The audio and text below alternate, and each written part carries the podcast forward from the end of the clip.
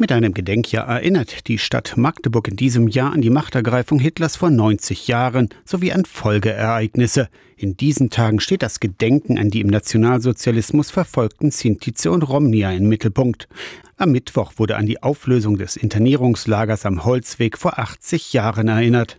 BewohnerInnen wurden nach Auschwitz deportiert, 340 von ihnen ermordet. Wo einst Baracken standen, befindet sich heute ein Einkaufscenter. Eine vierspurige Straße führt an der Gedenkstele mit den Namen der Ermordeten vorbei.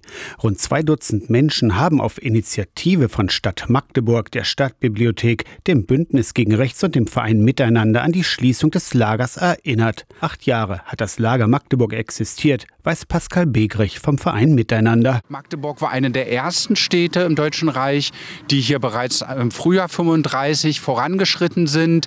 Sie sind auch eine der ersten Städte gewesen, die hier Anfang März, gleich nach dem Erlass des Reichsinnenministern, hier das Lager geschlossen haben. Bewohnerinnen und Bewohner wurden nach der Auflösung des Lagers deportiert. Wie viele Menschen insgesamt dem Poraimus dem Völkermord an den Sintize und Romnia zum Opfer gefallen sind, ist nicht bekannt. Schätzungen gehen in die Hunderttausende. Erinnerung wachhalten, Menschen sensibilisieren. Das ist das Ziel des Gedenkjahres. Es wird eine Daueraufgabe bleiben, aber die Anerkennung des Gewesenen ist die Grundlage, um auch zukünftig da gemeinsam Wege zu finden, solidarisch zu sein oder eben auch das zu bekämpfen, zurückzudrennen, was an der Verfolgung und Diskriminierung da ist. Ganz aus der Welt wird man es nicht schaffen, aber ich glaube, man kann die Zahl der Menschen vergrößern, die dafür ein Bewusstsein haben. Im Rahmen des Gedenkjahres gibt es in der Stadtbibliothek Magdeburg am Mittwochnachmittag um fünf Vortrag und Diskussion über die Aufarbeitung des Poraimos.